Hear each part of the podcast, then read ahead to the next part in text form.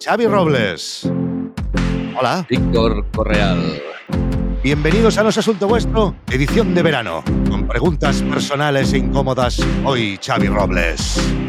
Xavi Robles, ¿eres de perdonar o de guardar rencor? En un primer instante de guardar rencor, pero llevo haciendo un trabajo personal desde hace muchos, muchos años de perdonar. Creo que, de hecho, dedicamos un episodio de En Crisis solamente a este tema, a perdonar y, y al rencor. Creo que perdonar es algo que se debe hacer y que la gente cambia, madura, evoluciona y siempre y cuando se den las circunstancias adecuadas para que pueda existir ese perdón, hay que intentarlo. Si alguien me ha hecho algo malo que produce que le guarde rencor, ¿qué gano Yo prefiero guardarle rencor. Es que el rencor, primero, yo creo que no lleva a nada bueno. Y luego Ah. creo que la gente hace las perdón cosas sí. por motivos mm, específicos y que a veces nosotros no tenemos la capacidad de, de ponernos en la piel del otro. Y a veces, pues alguien puede cometer errores o puede hacer cosas sin querer. Y Mm. está bien si la otra persona quiere ser perdonada también, ¿eh? te lo digo. Si hay un diálogo ahí, pues hacer este esfuerzo, yo creo que se vive mejor así, más tranquilo. Luego de emprender online y tener negocios lucrativos, eh, ¿qué expectativas a nivel eh, laboral o profesional tienes o cuál consideras que es el paso siguiente para ti? Idealmente, para mí, sería conseguir crear un negocio sostenible que me dé tranquilidad y dinero a largo plazo, porque el que tenía que hacía eso se vendió.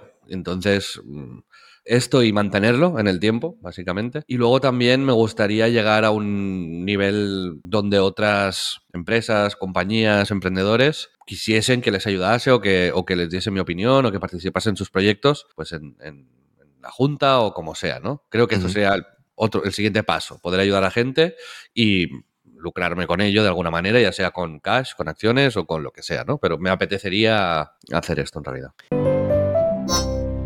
Escucha todo el episodio y el resto de contenidos premium dándote de alta en nosasuntovuestro.com.